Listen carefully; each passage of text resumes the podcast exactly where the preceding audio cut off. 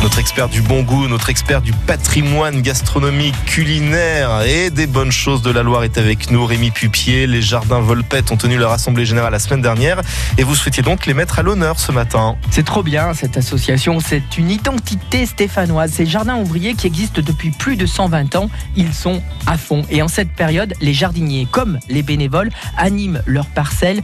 Ils sont de partout sur notre belle agglomération.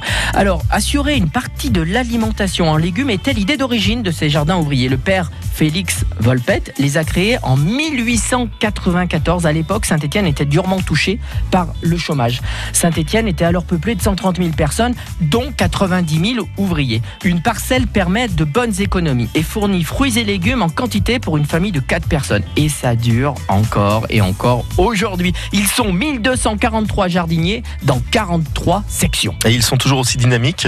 Ah oui, et pas que les matins où depuis quelque temps ça motobine dès le lever du soleil, mais ils ont plein de projets. Outre transmettre leur savoir aux enfants, outre rénover toutes leurs parcelles, ils font également un gros travail sur la prévention de l'environnement. Alors, avec le syndicat des apiculteurs, ils installent des ruchers. Bientôt, les abeilles volpettes arriveront à mon plaisir. Alors, certainement que le miel produit dans ce quartier fera un grand plaisir à tous ces jardiniers qui créent de la vie et de la convivialité dans les quartiers tout autour de Saint-Étienne.